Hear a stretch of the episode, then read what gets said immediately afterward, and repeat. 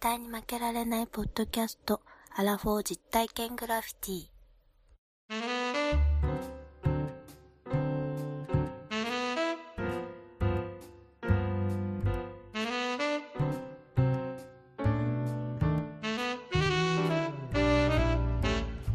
アラフォー実体験グラフィティ絶対に負けられないポッドキャスト。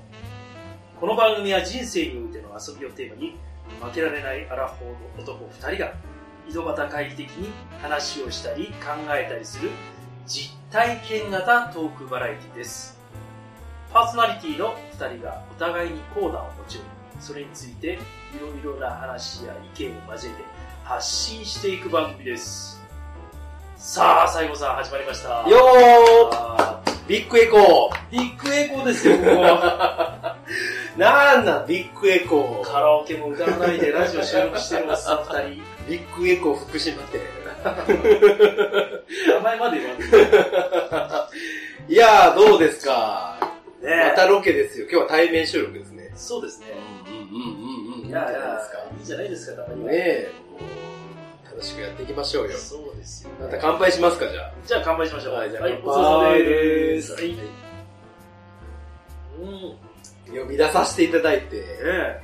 ねえ、何かと思えばビッグエコーに来いと。そうですよ。いうことで、ねえ。ねえ、また、あの、なんでしょう、この寒いさなかに、そうですね。今日は寒いですね。そしてロケというのに雨。雨も降ってきそうな感じ。もう何一ついいことないじゃないですか。何一つ言うことない。大丈夫ですかこれね、これ先行き不安ですけど、テンションだけは。は高い。テンション高いですよ。もう歌でも歌えますよ。いや、もうだってもう歌いたいんですから。いや、でもすごいね、今のカラオケって。カラオケね。すごいね。もう、僕なんかもう、カラオケボックスなんであんま行くことないからさ。ねえ。ねえ。すごいよね。え全然わかんない。わかんないね。わかんないわかんない。どんな歌詞が出てるかもわかんない。そうですね。僕らはもう六本木真珠でいいんです ねえ、細川隆です。うんうん。ねてててててててです。そういうのが好き。まあそういうあの、細川隆さんだとかね、演歌にまつわるよう演歌？ね、日本語っていうのは非常にあ。響きが、なるほどね。そういう持ってき方ね。はいはいはいはい。なるほどね。日本語の良さっていうのはありますよね。ありますよね。ありますよね。ね表現の豊かさというか。え。独独特のね、やっぱりねその外国語にはないような言い回しとかもありますしね。そうですよね。我々がこうやって話している言葉が外国の方からすると、非常にあの、難解な言葉に聞こえる そうですね。と。はいい。やもう歌い出しますか、じゃあも歌いますか？う。奈良県から来ました。最後です。歌う歌は、津軽海峡冬景色。そうですよね。でもあのね、心を込めて歌う、拳を入れるとか、ああ、そうね。やっぱりあの、日本語には、そういう風に心の込め方も、また、歌にはあるわけですよ。いいふりするわ ー。いいふりするな、この人そろそろそろそろ。そうなんです。今日はね、うん。ついに、はい。この日が来ましたよ。来ましたね。来ました。あのね、やってないコーナーが一個だけあった。みんな忘れてると思うけど。これ、西郷さんのコーナーなんですけどね。そうです。日本語大好き、語源の旅っていうね、はい。こういうコーナーがね、実は残ってたんですね。ず ーっとほったらかしにしてた。もうね、やらなかったら記憶の彼方にもうかすれてしまって、はい。僕はいつし、いつの間にかこう、ディレートしてしまいそうなね、デリートボタンを押しそうになって、そうですね。デリートって押せばもう終わるんじゃないかな、はい。思ってましたけど、はい。今回ね、満を持して、はい。1年以上の時をかけてですね、はい。練りに練った、練りに練ってるんですよ。練りに練ったね、そうなんですコーナーをね、は今日はやっていきましょうよ。やろうということのビッグエコーですよ。だったらビッグエコーでやらなくてよかったんじゃないかって話です。ちょっと後ろの音が入るかもしれませんけど。まあまあそこはね、まあ、あの、隣の部屋から聞こえてくる、あの、お客さんの日本語も聞きながら、日本語じゃねえかもしれないけどね。はい。そういうことでね、はい。じゃあ今日のコーナーは日本語大好き語源の旅ということではい。やっていきたいと思いますんで、進めてまいりましょう。はい。では、どうぞよろしくお願いします。はい、お願いします。ビッグエコーからお届けする絶負けですけども。日本語大好き 語源のサービスを。いきますよ。はい。でね、まあこのコーナーは、はい。まあ日本語っていうことを、うん。まあ楽しく、そして、まあ、あの、我々も知らないようなこともいっぱいありますし、はい。そういうようなことをちょっとまあ考えていこうというコーナーなんですが、うん。まあコーナー、まあ入る冒頭ではあるんですけど、うん。ちょっと皆さんにね、ペンと鉛筆、ペンと鉛筆？ペンと紙？はい。を用意していただいて、はい。まあちょっとね、書いてほしい。言葉が、熟語があるんですけど、ほじゃあ皆さん、あの、いいですかね、用意していただいたら、う。はい。アルファベットでうん。SOAN と書いてほしいんです。SOA。SOAN ですね。SOAN。え YMCA じゃないですよ。SOAN ね。ー、なんだろう。と書いていただいて。これ、ローマ字で読むと、うん。ワンダさん何と言いますか？ソア。そう。ソアンと言いますね。うん、ソア。ソアン。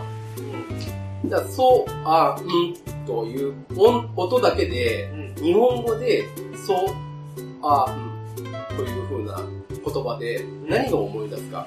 まあ、ソアンでもいいし、ソアン、ソアンでもいいし、まあ、そういうその今の言葉、音だけで、パッと思い浮かんだ、その日本語、漢字で書いてほしい。漢字じゃなくていいけど、まあ、一つちょっと書いてもらいたい。はい、書きます。皆さんもね、一回その、草案、草案で、何か一つ思い浮かぶこと、言葉、書いていただきたいなと思うんですけど。シンキングタイムレッツ、レッツ、レッツ、レッツ、ソアレッツ、レッツ、レッツ、レッツ、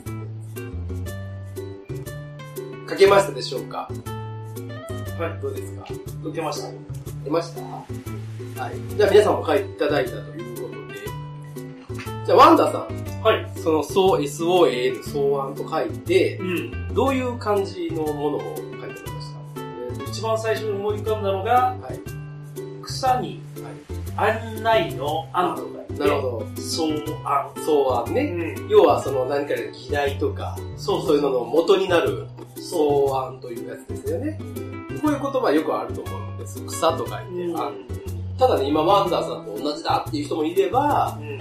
多分ね、違うことを書いてた人もいるだろう。はい。例えばですけど、草案と読んだ場合に、うん。その今ワンダーさんが言った草案、草の案もあるし、うん。例えば、作る創造の創、はい。草案という漢字を書く人もいるしう、ん。例えばですけど、草案と読んだ場合に、うん。元になる案ね、なるほどね。草案という風に書く人もいるだろうし、うん。もう一つね、全然違うんですけど、草案と書い書えー読んだ場合に、はい。草案と読んだ場合に、草のいゆあのいおりと書いて、草案。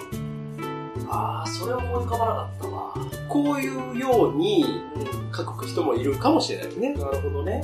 日本語ってここが一つ不思議なことで、うん。一つのうんこのアルファベットっていうか、いローマ字読みでも、うん。いくつも意味があるうん。っていう、こうすごい言葉だと思うんですよねいや。ーそうだね。そうやって言われてみれば、そうだなって感じなんだ同じ読み、同じ音なのにう意味が違う。これ、例えば外国の人で日本語をやろうと思った人に、これを考えてくれって言った時に、苦労するね。これはなんていう言語だっていう風に、なるほど。僕だったら思うわけですよ。そうだね。もう投げたり、もう投げ出したくなるよね、こんなことを。投げ出したい、投げ出したい。草案ってあなたは言いましたけど、それはどの草案ですかってうん。なるわけですよ。うん。というように、こういうようなちょっと難解なですね、うん。日本語っていうものをうん。我々日本人は使って生きてるんですね。なるほどね。しかも、うん。言葉、会話が成立するうん。というようなことで、この日本語っていうのがいかにね、うん。ちょっと難解なものなのかっていうのをちょっと、うん。このコーナーが始まる冒頭に、うん。ちょっと皆さんにね、知っといてほしいななるほど。と思いは、思うわけですよ。えー、そう言われて初めて知った。というような日ね。本語ってそんなことなんだな。っていうのをちょっとね、うん考えていきましょう。はいじゃあね、あの、日本語をまずじゃあ、紐解く前に、はい。まあ、ただちょっと言っときたいのは、僕、これ僕ら二人が、うん。あくまでこの中年のおっさん二人がですね、そうだね。独自の解釈でやってるということだけちょっとご理解いただきたい。うん。と、あと、日本語の専門家でも何でもないので、ただのおっさんなので、まあそういうね、あの、分かっとるわ、それ。専門家で、だからうん、間違いがあったとしても、ちょっとそこはね、まあうん、もしあった場合は、まあ、うんメールとかで教えていただければ、すごくありがたいですし、はいまあそこは流していただいたら結構かなと。はい。まあいうふうに、あくまでも日本語を楽しく語ろうっていうコーナーです。ということで、まあ趣旨だけは皆さん確認しておいていただいて。はい。じゃあ、世界のね、言語ということで、ここでね、まあちょっと考えてほしいんですけど、世界一多くの地域、多くの地域ね、うん。広い地域で使われている言語は何でしょうか？クイズ日本語ワンダー来ました。来ましたね、ケビニクイズが。さあ、ワンダーさん。はい。ここで、世界地域でうん。広く使われている言語、うん。いろんな言葉ありますよね。その言葉で、うん。ベスト3、うん。これを、ここでバシッと。うん。イメージいいですか？はい。はい。多分ね、1位はまあまあわかると思うんですよ。うん。まあ人口から考えてってことでしょ？人口というか地域ね。広さ。ああ。どこ、何カ国で使われてる？もう国数でいいですよ。うん。人口だとちょっとおかしなことになる。わかりました。はい、国数。えー、私が考えるベスト3。お第1位からいきますよ。第1位。はい。第1位は英語。わー、英語。イングリッシュ。わー、ファイナルアンサー。ファイナルアンサーてーてーてー。ビボビボビボビボビボでしょ？正解です。第1位、英語。うん。英語は実はですね、58の国。だよね。58の国と21の地域。で英語を公用語としてます。英語を公用語としているのは、まあ当然イギリス、あとはアメリカ、うん。当時のイギリス領とする、まあイギリス帝国ね、昔のイギリス帝国の領地だったところ、うん。例えばアフリカ諸国だとか、そういったところとか、まあヨーロッパね、まあそういうところでは、まあヨーロッパはちょっとあの植民地ではないですけども、うん。まあイギリスの息のかかったところは、まあほとんど英語で喋ってますし、はい。しかも英語っていうのは、国際連合とか、ヨーロッパ連合 EU ですね。はい。とか、国際オリンピック委員会の公用語なるほど。の一つとなっています。はい。で、えー最も学ばれている英語っていうのは、世界共通語という、まあ、言われて、世界では15億人。あじゃあ、英語をあの習得すれば15億人の人とそうですね。コミュニケーション。まあ、厳密に言うと14億9999万。細かいわ。そんなん聞いてないし。ということなんです。はい。というような、まあ、英語がまあ大事。ここは、まあ、クリアできるから。そうだね。じゃあ、2位、3位。ここですよ。ここ難しいね。ここがね、問題であって。じゃあ、2位と3位。まあ、えー、まあ、まあまあまあまあまあまあ、うん、上げて、まあ、ちょっと一回考えていただいて。まあ、ね、えー、まあ、ここと思うところをちょっと2位と3位見ていただいたいかなと思いますけど。はい。どうですか？私はね、第2位は、ヒントもありますよ。いや、あの、多分、はい。この言語だなと思ってるんですよ。マジで？なぜならば、うん私が中学校の時に、衛星放送、NHK のね、うん衛星放送で見ていた、ビバリーヒルズ高校白書アメリカのドラマ。の、この番組でよく出てくるね、それ。ビバヒルね。はいはい。ビバヒルのブレンダが、ブレンダブレンダーはいはい。ブレンダが、あの、確か、あの、履修していた言語がスペイン語だったんです。お間違ってるかもしれないなるほど、なるほど、なるほだから僕は、スペインってこの間のジャマイカの話もど。はいあったから、はまあ、あの、南米だとかでもはい公用語になってると思うので、いはい。地域っていうふうに言われたら、スペイン語かなーなんて思うんですね。なるほど、スペイン語。はい。じゃあ、ファイナルアンサーいいですか？ファイナルアンコなんで、スペイン語、で？ーでーでーでーで？ー残念え、違うの？スペイン語はね、第4位。第4位なの？はい。じゃあもう第2位言いますね。うん。第2位はフランス語。あ意外と。ケベック州ね。はい。フランス語29カ国そでんな使ってんの？使ってます。やっぱりその植民地の話か。まあ、昔の流れでね、やっぱそう多いということで、フランス語29カ国。すごい。はい。そして、じゃあちなみに第3位やと思ったらどこですか ?2 位と3位って言ったら、まあスペイン語やということをちょっと外してますね。だから、地域って言われたら違うかもしれないけど、使ってる人が多いのはやっぱり中国語かなと思ったんだよね。なるほど。うんそうなんです。あの、おっしゃる通りね、中国語っていうのは、非常にね、使ってる人が多いんですね。うんこれはもう12億人とでしょ？言われてます。ただし、中国の、えー人口、これが12億ぐらいあるんで、ほぼほぼ中国国内でしか使われてないという意味合いになってしまうので、はい。地域、広さというか何カ国というところに対して言うと、うん第3位はアラビア語。あ、そうなるほどね。アラビア語なんです。アラビア語ってことはイあのイラクとか、そうです。要するに、アラビア半島、うん、もしくはその周辺、そして北アフリカ、なるもともとのその、イスラム教のね。地域。でもイランって、あれなんだよね、ペルシャ語なんだペルシャ語、そうですね。ね、あそこ民族が違うんだよね。なので、アラビア語は第3位はい。というようなことです。これがね、27カ国すごい。使われてる。そうです。そして、えー、先ほど言った、おおいきなり、どうしたどうした？ハイボール入るあー、ハイボール入りました。ありがとうございます。はい。じゃあ、ハイボールも入ったところなんですけども、言っちゃいません。第4位がスペイン語なんです。なるほど。はい。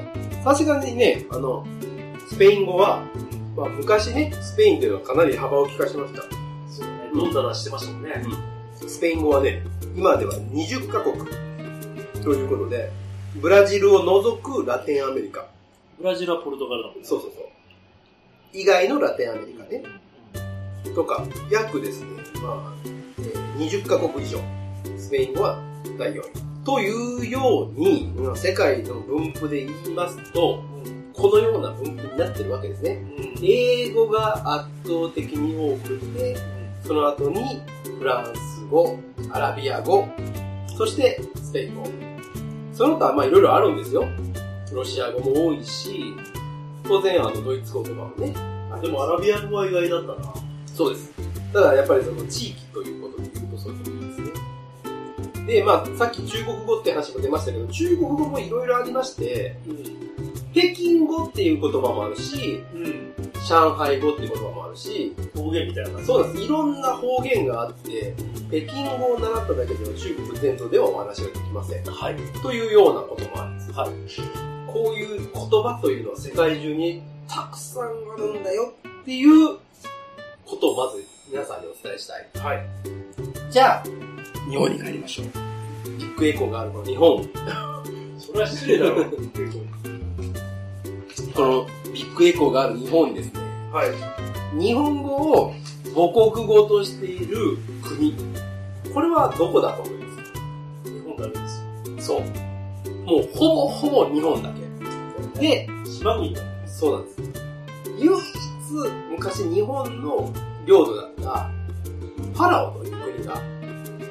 南の方にありますけども、でもなんかあの、あそこの国旗って似てるよね。そうです。これはね、日本の国旗をを模倣して、その日本統治時代のことが、すごくパラオの方々っていうのは、まあ、歴史的にも、まあ、いい時代だったそうなんだ。ということで、それを、あの、日本の国旗に真似た、あの、日の丸のようなね、えっ、と、青と黄色の、そうだね。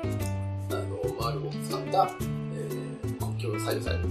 で、まあ、パラオの一部でも、まあ、今でも使われる。ただ、まあ、基本的にはやはり日本国内でしか、日本語っていうのは使われてない。日本で侵略されたこともないし、天皇っていうのも皇帝で唯一のエンペラーだからさ、まあ、そういうような、まあ、背景もありつつですよ。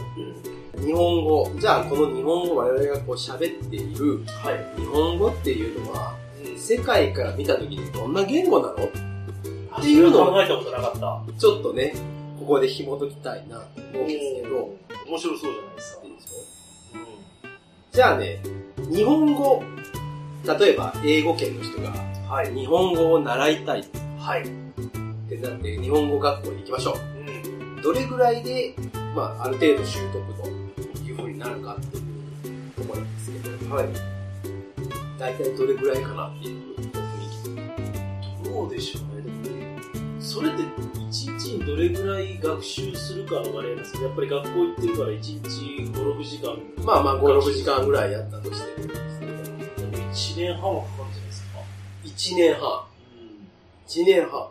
1年半っつったら、1年。4週で1ヶ月。1年で4、5週で1ヶ月だから。4、4で、だから大体52週ぐらいですよね、うん年間。うん1年半。まあいいとこですね。大体ね、日本語の習得ってなると、88週かかるの。そんなかかった。88週らしいですよ。アメリカの国務省は、うん。このいろんな言語がある中で、習得が一番、こう、習得が難しいランキングみたいなのがあって、日本は世界最高峰。あ、そう日本語世界最高峰というふうに位置づけてます。だ。すごいね、ケント・ギルバートとマック。いや、ケント・ギルバートって、若い人知らんから、これね、メガネこうする人ね、知らんから、世界丸のハウマッチ。はい。そうそう。そんだけね、時間がかかるということで、もう国際的にも認められてる。そうなんですか？そんな日本にオリンピックがやってくるというようなことにはなるんです。だから皆さん今、ね、日本に来ようという観光客の人は一死超えて日本語を勉強してるんです。じゃあ僕が英語勉強しなくても日本語喋ってくれるんじゃないですか？いやいや、で、勉強したいんだけど、88週かかってしまうので、今から勉強しても東京オリンピック間に合うかどうかギリギリのとこですよ。でも、英語を勉強する、僕らが全くそれほど第二言語として英語が喋れな喋れないけども、88週よりも短い時間で習得できる。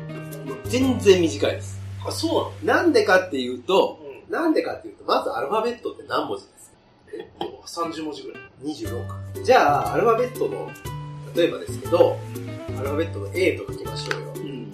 A って、A 以外の読み方あります？か A は、A し。まあ A とか A とかね。うん。まあ読むぐらいなわけじゃないですか。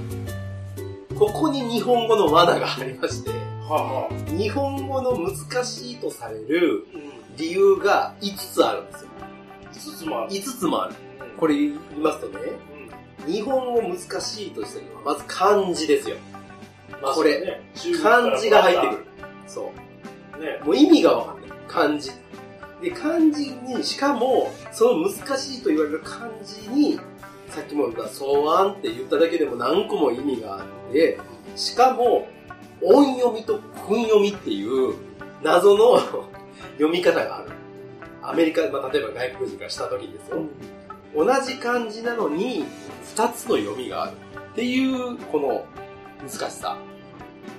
二つ以上の読みがあるというね。二つ目の理由として、語彙が多すぎる。その、一個の一つの言葉でも言い回しがいくつもあったりとか、いうこと。あと三つ目が、主語が省略されている場合が多い。あ、そうなんだ。そうそうそう。全然意識してない。そう。だから、曖昧な言葉が多い。これよくよくよくよくなくない？せーいってやつ。そうね。それは、知ったってその一部のスチャダラパーみたいな人だけなんですけど、しみった、惚れたっていうのはね、あれなんですけど、そういうように、はい、俺ね、最近ちょっとどうしました。地下鉄御堂水線に乗ってて、大阪メトロね。で、やっぱり大阪って今、中国人の方だとか、多いですね。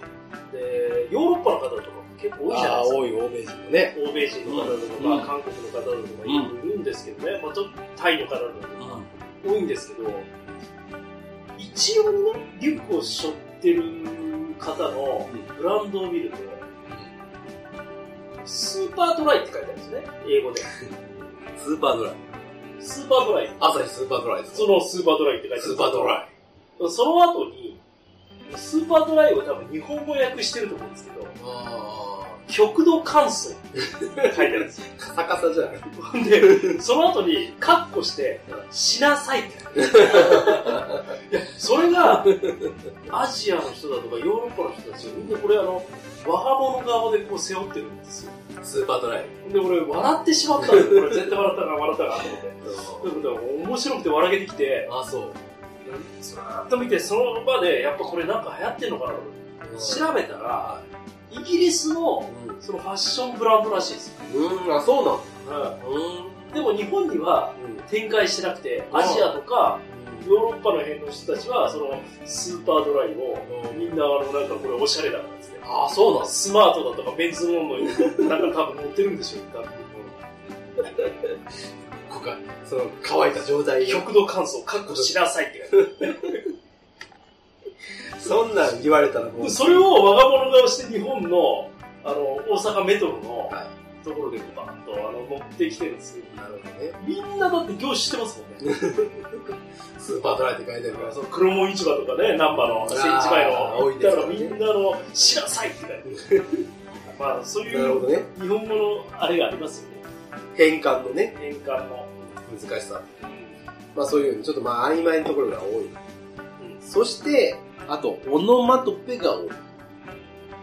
はい。まあまあとか、ちょくちょくとか、ああいうね、ちょっと音というか擬音ですよね、完全に。トントンとかね。だからその、えっ、と、難しいのはやっぱ濁音がついた時を言うらしいんですけど、例えば、トントンっていうのと、ドンドン。言葉としては、トンに点々ついただけですよ。だけど、日本人が聞いたら、トントンは、例えば言う、肩肩、肩叩き。優しく叩いてる、トントン。でも、どんどんはどうですか？もうなんか、足をこそうだね。う、時短な踏むとか、強い、難しいな、それ。こういう、じゅんぐりじゅんぐり。その、その、じゅんぐりじゅんぐりじゅんぐりはじゅんぐりじゅんぐりで、にんぐりもんぐり。言うと思ったけど。そうそう。じゅんぐりじゅんぐりも一緒ですけど、はい。まあ本当にね、そういうはい。擬音というか、はい。そういう言葉っていうのはこれはもう世界にないんですね。で、これが非常に難しい。なおかつ日本人はものすごく使う。っていうことで、あの、これが難しいですよね。あともう一つはやっぱり方言ですね。これはね、だって大阪弁とね、そうそう。もうだから、関東、関西全然違うし、博多弁もも違うし。う、言ったら県が違ったら違うぐらいの、ちょっとしたニュアンスが変わってくるじゃないですか。ねだからそういうようなことで方言が非常に多いと。はい、まあ、当然まあ、それはまあ、東北とね、関西違うわけですから、たまにはね。で、そういうことで方言も多いというのが難しいと言われる、まあ、ゆえんである。なるほど。今言ったような5つの理由があって、まあ、非常に外国の方から見たら非常に難しいはい段階である。この日本語を我々は使ってるわけなんですが、はい。なんで使おうと思ったのかよくわかりませんけども、うん。まあ、なんとにかく使っとるのは使ってると。うん。で、先ほど言ったその音読み、訓読みという問題ですよ。で、このね、音読み、訓読みっていうのを僕らもまあ普段何気なく使ってるんですよね。で、なんか知らんけど、まあ、となく感感覚で読めるとかあんまり考えてない。考えてないですよね。だから僕なんて最近、もう本当、なんだろうな、20代後半ぐらいでやっぱ音読みと訓読みの意味が分かったぐらいですから。音まず音読み、訓読みっていうのは、音読みはなんとなく音読みって書いてあるんで、音をそのまま読んだんだな。わかる？訓読みが、訓読みってなんどういう意味なのっていう、ゴンベンに川ですよ、三本の川。それが意味がわからないじゃないですか。で、まあ、もう皆さん分かってらっしゃるんですけど、音読みはまさしくその音のまんま読む。これは音っていうのはどこから来たかっていうと、中国大陸から漢字が渡ってきた時に、その音、聞いたままの耳から聞いた音を読むという。これが音読み。はい。で、訓読みっていうのは、その音読みダセえなっていうカルチャーがあって、あ、そうなんだ。音読みは嫌だわ、じゃあもうちょっと柔らかい大和の言葉、日本の言葉にしましょうねって言って、日本独自で作った読み方なんです。訓読みっていうのはね。だからこの二つの読み方があるよっていうのが、まあそこ。じゃあこの音読みについてなんですけれど、ここがですね、これがまたややこしいんですよ。もっとややこしいですよ。ややこしいとこ入ってきますけどもまた。ややこしいもうみんなついてきてるかどうかすごい不安なとこありますけどね。はい。頑張ってついてください。今日はね、大変ですよ。もうノート取ってくださいね。皆さんね。はい。で、この音読みにははい。3つあるんです。三つ。3種類ある。何があるかというと、その中国から渡ってきた時代、時代、時代で、それぞれの読み方が変わってるんです。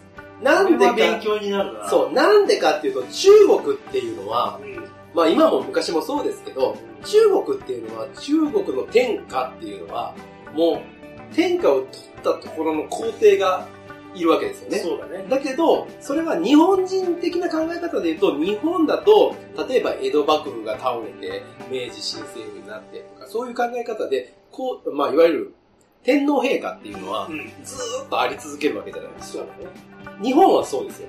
中国は違う。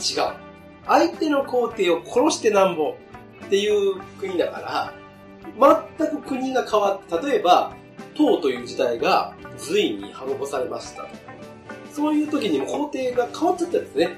だから、その都度その都度読み方が違うんですよね。でも、漢字っていうぐらいだから、漢の時代の言葉なんでしょ？そう、おっしゃる通りいいこと言う。そうでしょ？そう。いやいや、それぐらいわかりますよ。いやいや、そう。今言った漢読みっていうそれ漢音っていうんです。だから漢字というのは、たまさしくその漢という国で使ってたんです。これは、秦の始皇帝の時代の時に作られた漢字っていう、その秦の始皇帝っていうのは、悪いこともいっぱいしましたけど、あんまりいい評判ないけど、言葉を統一しましょうってやって、秦、自分たちの国の、これが公式の言葉だよ、つってバーンってこう出したわけですよ。なるほだから、もう猫もしゃくしもみんな、この読み方にしましょうねど。。はいはい。少なくとも、方言はいいけど、公式な文章には全部それか漢字を使ってくださいってこうやったわけですね。なるほど。だからその漢、その音を、えーその時に作って、その後を継いだ漢という国がその言葉を引き継いだと。なるなので、漢から来たか言葉、漢字。ということになる。ななので、その真の時の言葉がそのまま音として伝わる。はい。それが一つ。で、もう二つあって、もう一つは、えー、語音というやつですね。語。え、ごめんなさい。音読みの中に、そう。騒音とか？そう。音、今音読みの話をして、音読みがあって、音読みの中に漢音というのが一つある。で、もう一つが語音という、語という国の読み方。はい。これは、これも古くてですね、日本に伝わってきた順番で言うと、語音っていうのは、この漢音が伝わる前の話。その時の言葉。で、語という国はどこにあったかというと、今でいう要は上海とか一応南の方なんですよね。ああ、そうなんだ。そうなんです。あっちの方の言葉を、これは説ですけども、百済、はいはい。韓国のね、朝鮮の朝鮮の。百済という国があって、そこから伝わってきた音として、ゴーンというのが伝わったというふうに言われてる。あれ、呉服、呉服とかもそう呉服あ、呉の服ね。うん。はい呉服だから、だから、あの、僕らが着てる呉服屋さんとかの、あれじゃない、観光です、そうです。総裁要要するに和和服ですね。服。と言われてるのを呉服と言ってるけど、まあ、いわゆるそういうふうに伝わってきた。で、要は漢字が伝わる前から伝わってきた。それが、語音という。それは今でも残ってる。はい。それともう一つ、漢音、語音ときてもう一つあるのが、東音と。東ですね。東の国。トウモロコシ、唐辛子。そう、か、からというね、うん。あの国ですよ。な遣唐使の遣唐使。唐。ね。要は、遣唐使。で、これは、7世紀から8世紀頃に、遣唐使というのを日本は中国に送ってました。はい。そのまんま伝わってきた言葉。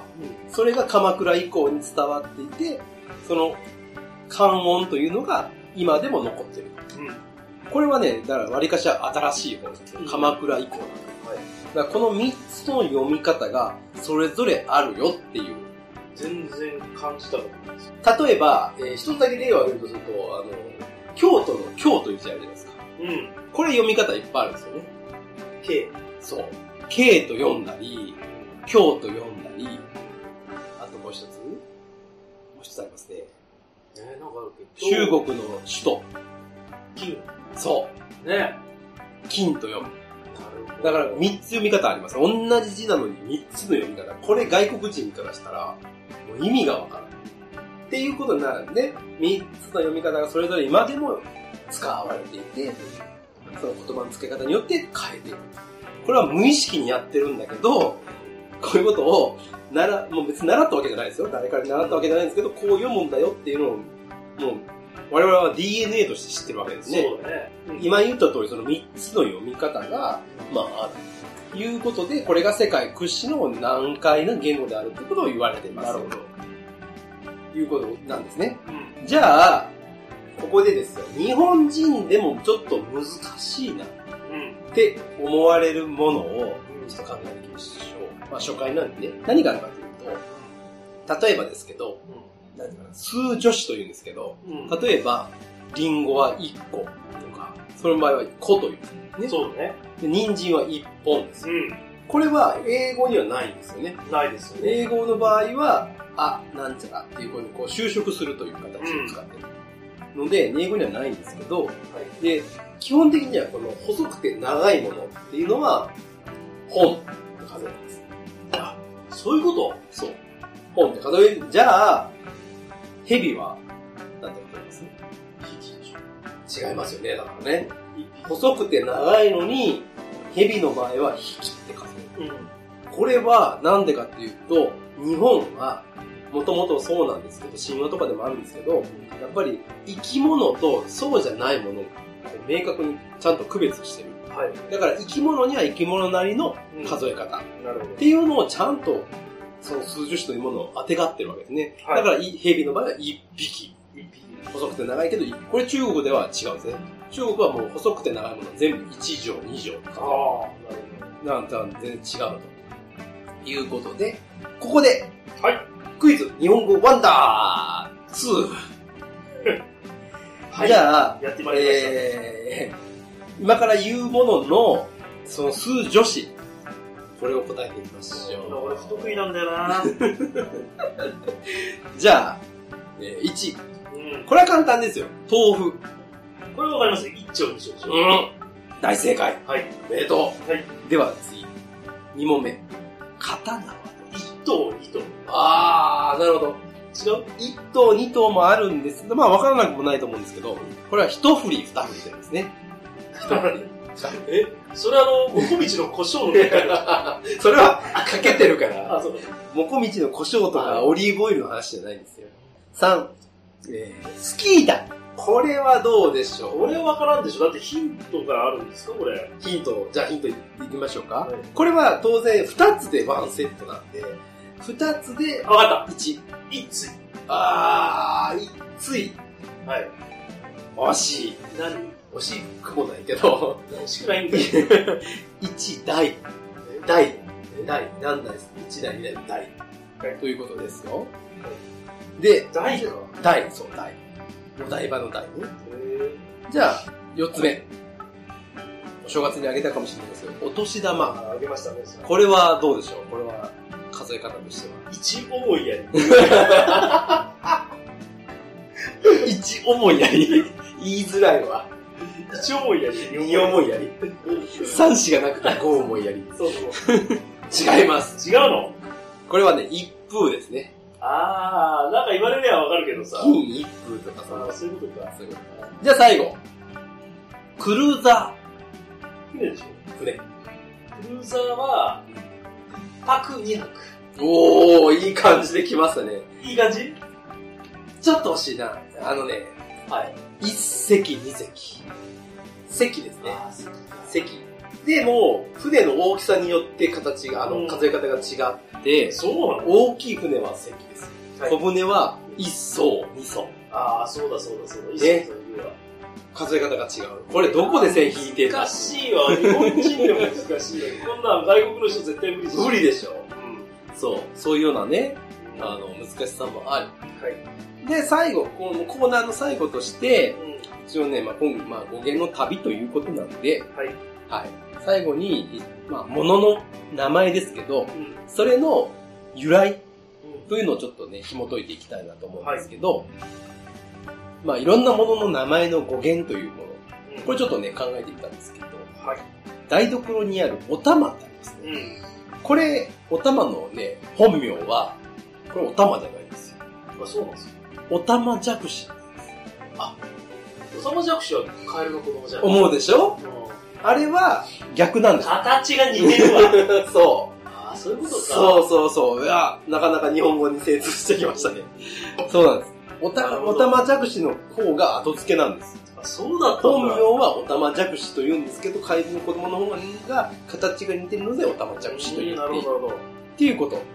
じゃあ、しゃもじってありますね。ご飯をよそうやつ。はい。あれの本名は、本名。あれはね、シャモ。そう。あのね、尺子っていうんです。尺子なんです。釈子城。あれは尺子なんですよ。はい。尺子なんだけど、じゃあ、文字、どこから来た？って話なんです。しゃもじの文字、どこから来た？尺子に文字つけたんだ。で、これはですね、これはね、もう答え言いますけど、はい。室町時代の、その、女官と言いますか、うん。女房がですね、文字ってつけるの、なんか可愛い。ダサ。何でも文字つけたらええねんっていう考え方があったんですね。文字って可愛いよね。じゃあ、尺子に文字つけて、しゃもじにしようよ。可愛いですよ。ダッサ。と いうことで、そういう言葉を、要はギャル語ですよ、これ。本当に。本当かよ。いうこと。それをね、いろいろ、だからその当時いろいろこう変えていったのが、例えば浴衣。うん。浴衣は、湯文字って呼んだりとか。うんそんなことがあったんだ。頭につけるカツラはかもじって呼んだり。もう、何でもできるね。そう。だから今のギャルと一緒何でもつけれる。何でも可愛い。サイ文字じゃん。な そう、サイ文字、ワンダー文字ですよ。そう。だから、もう今後、この、北新地飲むときはこれ使ってくださいね使いません。で、あの、その他で、今でも残ってる言葉としては、惚れるっていう言葉の後ろに文字をつけて、ほの字。おおね。ほの字っていう。とか、あと、ひもじい。お腹空いたことをひもじいって言うんですね。これも文字がつけた言葉で、本当はひもじで終わりなんだけど、もじをつけてひもじにしたな。るこういうね、その当時の女房たちの言葉が今でも残ってほど。はい。る。で、もう一つ、このね、室町女房っていうのはなかなかの、こう、いろんな言葉を考えるような人たちで、おならうん。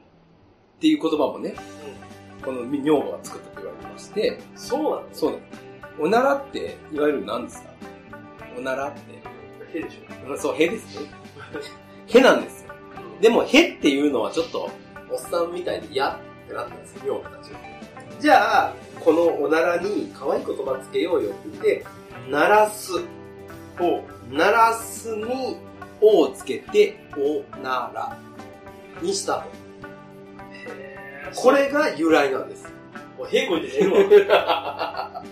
というようなね、日本語にはこういう語源の由来というのがありまして。思わず使っていた言葉が、素晴らしい。今でもずっと時を超えて残ってる。ああ、すごい。それめっちゃ勉強になったわ。それをね、あの、まあ、今いっぱいあるんですけど、まあ今日はね、はい。こういうふうに。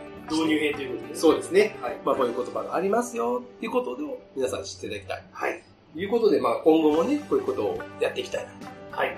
ということで思いますあ。勉強になりました。はい。ワンダーさん。はい。ということで明日からもね、あの、ほの字とか、はえ使っていってほしいなと思いますんで、わかりました。ポテサラにはもう文字をつけて、あポテモチ。の、ポテ文字って 言ったりとか。もちもちくんやるんですよ。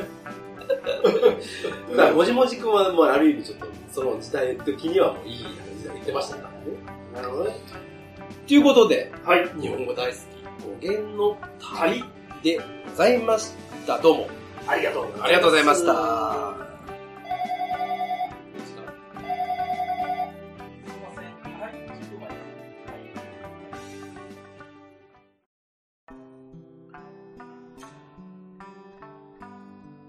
はい。西郷さん、よお疲れ様でございますい。やー、エンディングですね。エンディングですよ。片足をベンチに乗して 話をしましょう。もう濡れてるから座れないだけなんですけど、ビッグエコーを追い出されまして。そうですよ。もう少し、あの、話したかったんですけどね。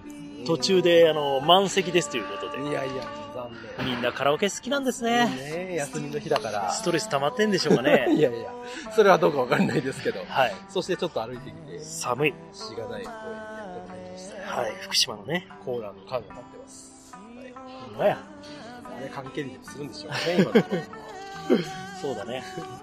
ということで今日もやってまいりましたが、えー、日本語大好き語源の旅。いや、結構勉強になりましたよ。どうですか？うん。なりましたか？まあ、なりました勉強ね、まあするのもそうだけど、まあ、我々が使ってるこの日本語っちゅうのをね、そうですよ。まあ愛して、ちゃんとまあ綺麗な日本語を使いましょう。そうだね。いうようなことなんでね。はい。まあ、ちょっとまあ、まだね、ちょこちょこはい。やっていったらええかなとなるほど。思っております。いなんかまあ、あの、もしこういうご意見とか、はい。まああったら教えていただきたいな。そうですね。ということを思っておりますよ。はい。じゃあ、番組は、もういいですか？言い残すことないですか？今週。今週？もう今日喋り尽くして。これがなんか三、あたかもなんかロケ3本目の、3本目みたいな言い回しをしますけど、そうですよね。は早くしないともう子供たち、もう公園にいる子供がもう怖がって帰っちゃいます。閉めてもうあのと。ね、公園の防犯灯にも危ない。光がつきましたよ。あー、危ない危ない。鳩がめっちゃ飛んできた。鳩にだけは好きで はい。でも閉めてください、マリダス。そういうことでございまして、えー我々の番組にはメールアドレスがあります。そうです。はい。えーメールアドレスは、負けられないぜ、アットマーク、gmail.com。負けられないぜ、アットマーク、gmail.com。ということですね。で、ツイッターの方でも、えーご意見、ご感想お待ちしております。おい、何やってんだよ。鳩をいじめるな。親のこと。すいません。タカタカタカタカバーンじゃねえんだよ。すいません。ちょっと今ならいけるから。はい。まあ、ツイッターの方でも、ハッシュタグ、ひらがなで、絶負けで、えーご意見いただいておりますので、ぜひぜひ、あの、いろいろとつぶやいていただければというふそうですね思います。そうしましたら、あの、はい西郷さん。じゃあ今日のお相手は、ワンダーと、西郷さん。でした。負けられないぜ。絶対に、諦めきれないの。アホやったな。